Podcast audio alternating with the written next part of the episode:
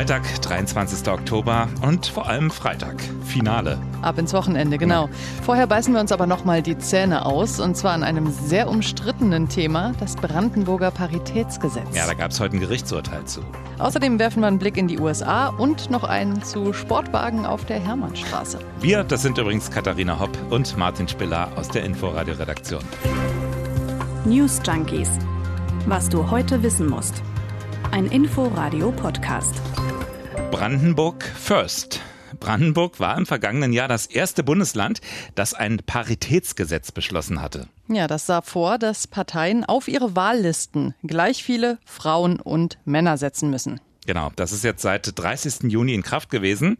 SPD, Grüne und Linke wollten damit eine ausgewogene Besetzung des Landtags erreichen. Tja, und die Betonung liegt auf wollten, denn heute ist das Gesetz vom Brandenburger Verfassungsgericht gekippt worden. Das Paritätsgesetz ist verfassungswidrig, so das Gericht, weil der Grundsatz der Freiheit der Wahl, der gelte auch für Parteien und auch bereits im Vorfeld der Wahl, nämlich bei der Freiheit der Parteien, die Kandidatenlisten aufzustellen. Dieser Prozess müsse frei von inhaltlicher staatlicher Einflussnahme bleiben.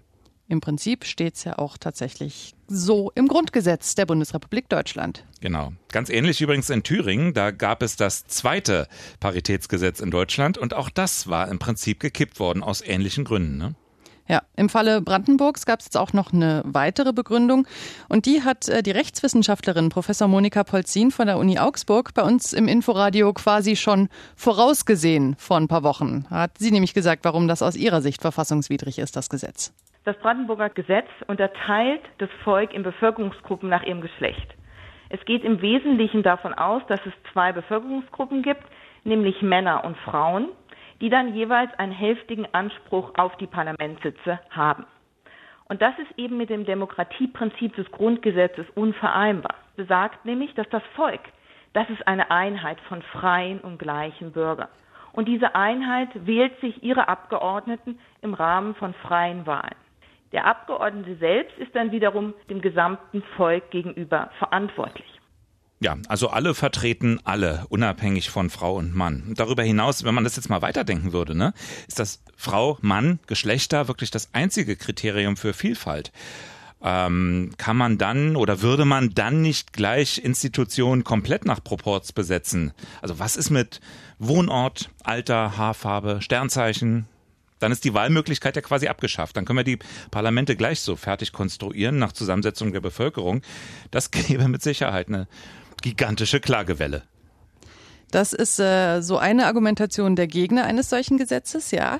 Ich möchte aber darauf hinweisen, mhm. dass diese Unterteilung der Gesamtheit in diese zwei großen Mehrheitsgruppen Mann und Frau, die nimmt ja bereits das Grundgesetz vor. Also die haben sie sich ja nicht ausgedacht in Brandenburg oder in irgendeinem anderen Bundesland, sondern Artikel 3 Absatz 2 Grundgesetz besagt, Männer und Frauen sind gleichberechtigt. Und das ist die Grundlage gewesen für eine ganze Reihe von Gesetzen in den letzten Jahrzehnten.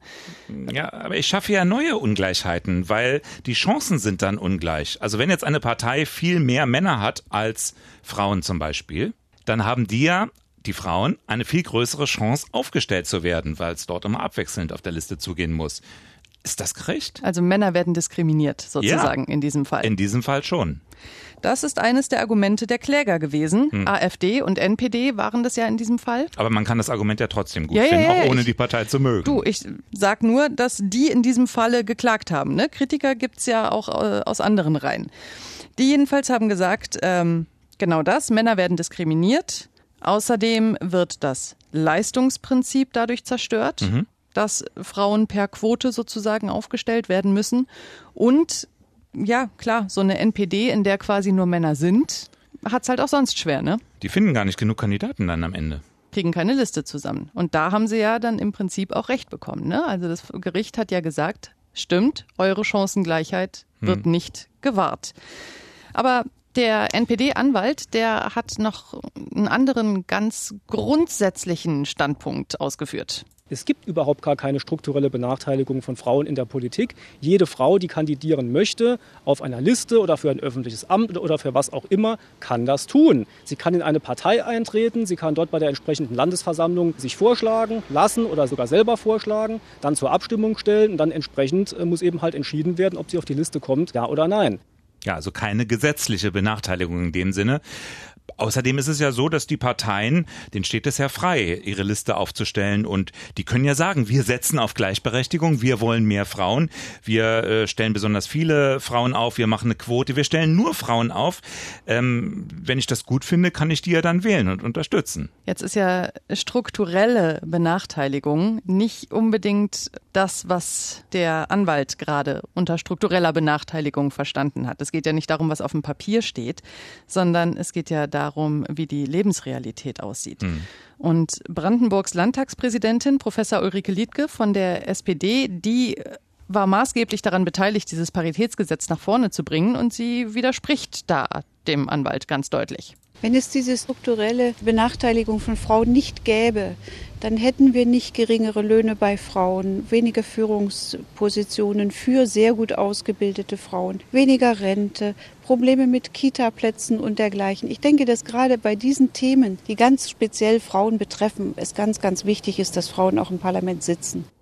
Ja, muss ich das über die Aufstellung der Parteienlisten regeln? Also klar, das äh, sind viele berechtigte Anliegen, ne?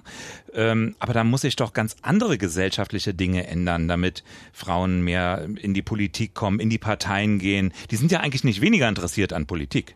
Ja, es geht um Rahmenbedingungen. Ne? Dafür gibt's ja auch schon diverse Gesetze, die in den letzten Jahrzehnten hinzugekommen sind. Hier äh, Mutterschutz, Elterngeld, mehr Rechte auch für Väter. Mhm. Klar, aber ja, es geht vielen einfach nicht schnell genug. Deswegen versuchen mhm. sie es jetzt mit anderen Gesetzen, weil zum Beispiel in der Brandenburger Verfassung, also in, in der Landesverfassung steht halt auch, das Land ist verpflichtet, wirksame Maßnahmen zur Gleichstellung von Frauen zu ergreifen. Ja, das kann man ja machen. Aber ist das der richtige Weg hier über das Gesetz, den Parteien diese konkreten Vorschriften zu machen? Holzhammer-Methode nennt zum Beispiel Professor Monika Polzin das Vorgehen per Gesetz. Man versucht das Ziel, dass mehr Frauen in den Parlamenten vertreten sein sollen, nicht mittels verfassungskonformer Maßnahmen zu erreichen, sondern mittels eines verfassungswidrigen Gesetzes. Es gibt ja ein Vorbild. Hm. Ne, in unserem Nachbarland Frankreich. Da hat schon im Jahr 2000 unter der damaligen sozialistisch-grünen Regierung von Premierminister Jospin ein Paritätsgesetz Einzug gehalten. Mhm. Äh, nach jahrzehntelanger Diskussion übrigens. Und also damals war es aber auch wirklich desaströs. Da gab es kaum mehr als 10 Prozent Frauen in der Nationalversammlung. Und heute, heute? sind es fast 40 Prozent. Also da war schon eine Entwicklung. Immerhin. Und in Frankreich ist man relativ überzeugt, jetzt auch wenn man sich Auswertungen und so weiter anguckt, ohne gesetzlichen Zwang, keine Parität. Naja, aber wenn man sich jetzt bei uns anguckt, da gibt es ja diesen gesetzlichen Zwang nicht da hat sich doch auch viel verändert. Also wenn ich mir jetzt alte Aufnahmen vom Bundestag früher angucke, ne, ein paar mhm. Jahrzehnte zurück oder so, da scheint sich doch einfach auch der Zeitgeist verändert zu haben, ganz ohne Gesetze. Frauen in der Politik sind ja heute nun wirklich kein Fremdkörper mehr, sondern längst selbstverständlich geworden, auch in Führungspositionen. Das stellt übrigens Monika Polzin auch fest. Jetzt haben wir eine Bundeskanzlerin, wir haben eine Verteidigungsministerin, wir haben andere weibliche Ministerinnen, wir haben weibliche Parteivorsitzende, wir haben viele Frauen in politischen Führungspositionen und ich glaube, das wird für junge Frauen und Mädchen einfach Vorbildfunktion haben, dass Politik ja ein ganz normaler Beruf auch für Frauen ist. Siehste. Also ich möchte mal kurz darauf verweisen, dass eine äh, Angela Merkel, die jetzt natürlich immer die Galionsfigur hier im Land ist, logisch, aber dass die jahrelang nur Kohls Mädchen hieß, ja, die musste sich dermaßen durchbeißen und von ihrem Übervater emanzipieren und mhm. sich beweisen. Und Kinder hat sie übrigens auch nicht, ne? Also nur Wohl mal so war. ganz nebenbei. Aber das könnte man natürlich auch wieder als Zeichen sehen, wie sich die Situation verändert hat. Denn heute spricht äh, niemand mehr so von Kohls Mädchen oder so. Nee, sie hat sich da durchgesetzt. Ja. Naja, natürlich, also wir leben nicht mehr in den 50er Jahren. Das ist natürlich denke ich äh, ganz klar. Aber es gibt ja durchaus so eine Bewegung wieder in diese Richtung. Also der Frauenanteil im Bundestag beträgt 31 Prozent. Und mhm. das ist so wenig wie lange, lange, lange, lange nicht. Was möglicherweise auch an einer bestimmten Partei liegen könnte. Ganz überwiegend an der AfD, klar. Aber hier Union, 52 Frauen, 195 Männer. FDP 18 Frauen, 62 Männer. Also das können Grüne und Linke mit ihrem leichten Frauenüberhang äh, nie nicht hm. wettmachen. Und ehrlicherweise mich wundert es auch nicht so richtig, dass jetzt ausgerechnet Brandenburg und Thüringen mit diesem Gesetz um die Ecke gekommen sind. Beides Bundesländer, in deren Parlamenten die AfD sehr stark vertreten ist, wodurch der Frauenanteil stark gesunken ist. Hm. Also sind das wahrscheinlich dann eher momentane Entwicklungen, Zufälligkeiten, die nicht unbedingt darauf hindeuten, dass der Frauenanteil jetzt wieder kontinuierlich sinkt oder so? Naja, also Helga Lukoschat zum Beispiel ist Politologin und engagiert sich gezielt dafür, Frauen in Politik und Wirtschaft zu bringen. Mhm. Und sie schätzt die Lage so ein. Ich glaube, dass Politik auch tatsächlich und auch ähm, politische Entwicklungen auch ein Stück immer in Wellen verlaufen. Und dass nach äh, Emanzipationsbewegungen, Bürgerrechtsbewegungen, Frauenbewegung auch möglicherweise Wellen kommen, die versuchen, das, ähm, das Rad wieder ein Stück zurückzudrehen oder auch so eine Gegenreaktion sind. Hm. Und ich glaube, ich kann für einige Frauen meiner Generation und vielleicht auch etwas jünger sprechen. Also wir haben jetzt nicht so viel Interesse daran, dass das Rad wieder zurückgedreht wird. Viele Männer doch auch nicht. Nee, aber wie kann es denn jetzt weitergehen nach der heutigen Entscheidung? Jetzt könnte ja theoretisch das Bundesverfassungsgericht angerufen werden. Mhm. Da liegen auch in Karlsruhe bereits Beschwerden vor gegen die Entscheidung aus Bayern und Thüringen in der Vergangenheit, gegen solche Gesetze. Aber sehr wahrscheinlich ist das wohl jetzt nicht, oder? Naja, also ich denke mal, auf jeden Fall wird es jetzt erstmal in Berlin nichts geben. Der Senat hat ja auch sehr damit geliebäugelt, wollte aber das heutige Urteil erstmal abwarten. Mhm. Ich denke, jetzt wird vielleicht vielleicht auch erst, wenn Corona so ein bisschen sich abgeschwächt hat, dann mal eine Debatte losgehen, ob es eine Verfassungsänderung mhm. braucht für mehr Gleichberechtigung oder ob das eben anders laufen muss. Aber noch ein Versuch für so ein Paritätsgesetz sehen wir eher nicht. Ja, zumindest nicht ohne Verfassungsänderung. Aber ich glaube, die Diskussion darum wird nicht aufhören. Wie sagte schon Rita Süßmuth, die Vorkämpferin für mehr Frauen auch in der CDU? In der Parität steckt nicht der Gedanke Frauen gegen Männer und umgekehrt, sondern in gleicher Verantwortung, zu gleichen Anteil bei Abbau der Benachteiligung für beide Geschlechter ist es machbar, dass wir zu einer Veränderung kommen, die diesen heutigen Zustand nicht mehr beklagen muss. Auf den Tisch hau. Sag mal, Thema heutiger Zustand, Thema nicht zurück in die 50er, Thema Donald Trump. Oh. Hast du gestern geguckt? Zweites und letztes Duell? Zwischen hm. Biden und Trump? Hab verschlafen. Ich habe es auch nicht gesehen, aber natürlich einiges darüber gehört und gelesen und nachgeguckt. Und nach allem, was man so mitbekommt, das war ja durchaus staatsmännischer. Das war, oh Wunder, fast sachlich, ja. Okay. Man muss den Menschen nur mal damit drohen, dass man ihnen das Mikro abschaltet. Das ist alles vielleicht ein bisschen übertrieben, aber zumindest sagen wir mal, war es gesittet. Zum Beispiel beim Thema Corona. We're learning to live with it. We have no choice. This is dangerous. And you catch it. And you know, I caught it. I learned a lot. Great doctors, great hospitals. And now I recovered. 99% of people recover. Ja, er hatte selbst Corona. Great Doctors, Great Hospitals. Und er hat es überlebt. Und wir müssen alle lernen, mit dem Virus zu leben. Hören wir mal direkt die Antwort von Joe Biden. People are learning to die with it. You folks home will have an empty chair at the kitchen table this morning. that man or wife going to bed tonight and reaching over to try to touch their out of habit where their wife or husband was is gone. Learning to live with it. Come on. We're dying with it. Da er, da, da hat aber einer auf die Tränendrüse gedrückt. Ja, sehr eindrücklich. Wir sterben an dem Virus. Joe Biden. Bei dem Professor Vormann, Politikwissenschaftler und US-Experte am Barth College Berlin, nach dem Duell so richtig ähm, aufgeatmet hat. Dass er nicht schon wieder in ein Fettnäpfchen getreten ist. Mhm. Da muss man, glaube ich, schon offen zugeben, dass man so ein bisschen mitzittert, äh, wenn Biden spricht. Ich meine, er ist natürlich bei Sinnen und er ist auch nicht grenzsenil aber er hat nicht denselben Biss wie ein jüngerer Kandidat, wenn ich jetzt an 2008 denke, an Barack Obama zum Beispiel. Ach, da denken wir alle dran zurück, selbstverständlich. Ja, Obama. Wäre seine Frau mal angetreten. Also ich denke, dann wäre die Wahl schon entschieden. Aber Barack Obama, der macht ja jetzt auf den letzten Metern auch noch mit. Ne? Es ist irgendwie ein bisschen untergegangen in Deutschland gestern. Es ist mir unverständlich, wie das passieren konnte. Der hatte seinen ersten großen Wahlkampfauftritt vor Leuten. Ne? Und da hat er natürlich richtig ausgeteilt gegen Trump. Ja, deutliche Worte, ne? Gewonnen. Also für einen Ex-Präsidenten. Ja, hat ihn im Prinzip für unzurechnungsfähig erklärt. bei jenem Präsidenten, der jetzt dran ist, also Donald Trump. Da war ja erwartet worden, dass er sich in dem Duell gestern wenigstens ein bisschen zusammenreißt, also vor allem im Vergleich zum allerersten Duell, was er ja dann auch gemacht hat. Äh, Professor Vormann, der hat aber auch das Gefühl, dass es so eine gewisse Müdigkeit gibt, sich mit Trumps inhaltlichen Äußerungen noch ernsthaft auseinanderzusetzen. Was auffällt, ist, dass ihm kaum noch jemand widerspricht, weil man müde geworden ist, ihm zu widersprechen. Dass er seit Abraham Lincoln der wenigste rassistische Präsident sein soll, ist ja äh, eine Lachnummer. Aber es wird ihm nicht mehr widersprochen und ich glaube, das hängt auch eben damit zusammen, dass die beiden Präsidenten und die beiden Kampagnen in unterschiedlichen Universen sich bewegen. Naja, so ein paar Faktenchecker gibt es ja schon immer noch. Ne? Die Washington Post zum Beispiel von Anfang an dabei und äh, immer noch groß am Zählen. Mhm. Die sagt, jetzt im Wahlkampf sind es etwa so 50 falsche oder nicht ganz korrekte Aussagen am Tag. Sie kommen im Moment nicht so richtig hinterher, die Faktenchecker, sind sich aber ziemlich sicher, Trump nimmt Kurs auf die 25.000er Marke am Wahltag seit Amtsantritt 2017. Ja, Wahltag, äh, gutes Stichwort. Ist die Wahl damit jetzt eigentlich schon entschieden? Also ich hatte ja immer gedacht, der, der Trump, der packt noch sowas aus wie die E-Mail-Affäre. Du erinnerst dich vor vier Jahren, ne? Als er gegen Hillary Clinton und die Demokraten da noch was gefunden hatte. Na, jetzt versucht das ja mit Trump, äh, mit Bidens Sohn, ne? Aber so ja, richtig verfängt das nicht. Diese Behauptung, dass Bidens Sohn Hunter heißt der, ne? Mhm. Dass der äh, angeblich zweifelhafte Geschäfte mit der Ukraine gemacht hat und dass Joe Biden dann dafür profitiert habe, zieht irgendwie nicht so, ne?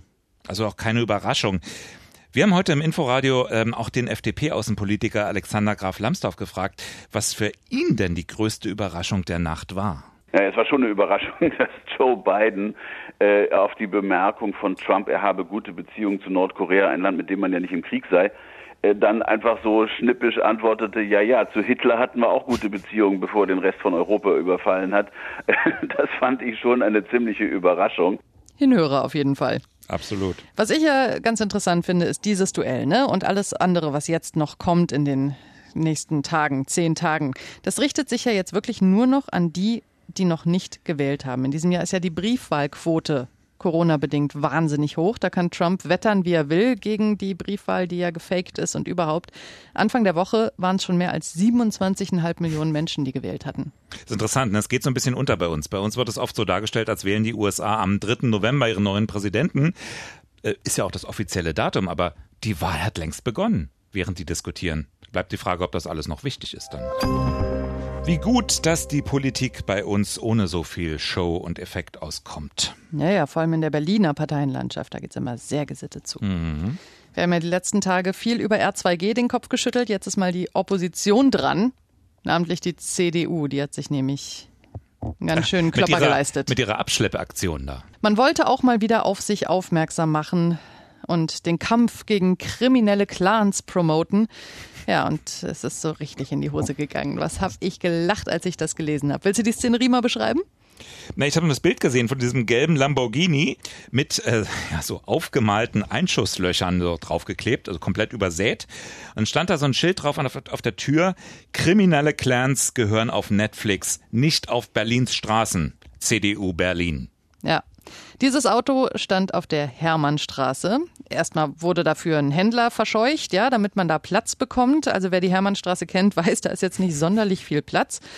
Abgesehen davon, dass Neukölln auch Corona-Super-Hotspot ist. Mhm. So klar, super Aktion, da erstmal dafür zu sorgen, dass Leute stehen bleiben auf der Straße. Aber das Geile ist, der Clou der Nummer war, das Auto wird abgeschleppt. Quasi die kriminellen Clans werden abgeschleppt mit ihrer Protzkarre. Das Problem ist aber, man hatte so ein tolles Nummernschild äh, gebastelt. Da stand BYE, BYE. Bye bye. Ja. Das ist jetzt aber kein amtliches Kennzeichen. Und das ist direkt. der Polizei aufgefallen. Das ist ihr aufgefallen. Tja, etwas peinlich. Der Einsatz für Recht und Gesetz, der hat nun ein Strafverfahren zur Folge wegen Kennzeichenmissbrauch. Und angemeldet war die Aktion übrigens auch nicht. Frag mich ja, wenn ich das so höre, die CDU, ne? Mhm. Die ähm, war doch lange Teil der großen Koalition und hatte auch ziemlich lange den Innensenator gestellt. Warum wurde gerade da in dieser Zeit, als sie also in Verantwortung war, so wenig gegen kriminelle Clans getan? Die gehören doch nur auf Netflix und nicht auf Berlins Straßen. Netflix gab es damals noch nicht. Ach so, na gut. Ich habe heute übrigens äh, auch noch ein super tolles neues Wort gelernt. Sag's. Söderalismus. Söderalismus. also wenn einer immer vorprescht und alle nachziehen, oder? Ja, oder alle machen einfach, was Söder sagt. Hm. In welcher Funktion auch immer, ne? Bundeskanzler will er ja meines Wissens nicht werden. Immer noch nicht. Nein, nein, natürlich nicht. W wann wird das Unwort des Jahres gekürt? Nee, das kann es nicht mehr werden. Das wird schon dein neues Lieblingswort. Mein neues Schaffst du es inzwischen fehlerfrei? Ach, Beherbergungsverbot. Wunderschön. Gut, ne? Danke fürs Zuhören. Danke für eure Mails. Schreibt uns gerne weiter. Newsjunkies at inforadio.de. Wir freuen uns über die ganze Post. Abos können wir auch immer noch neue gebrauchen. Also spread the message und äh, schönes Wochenende. Tschüss. News Junkies. Was du heute wissen musst. Ein Podcast von Inforadio. Wir lieben das Warum.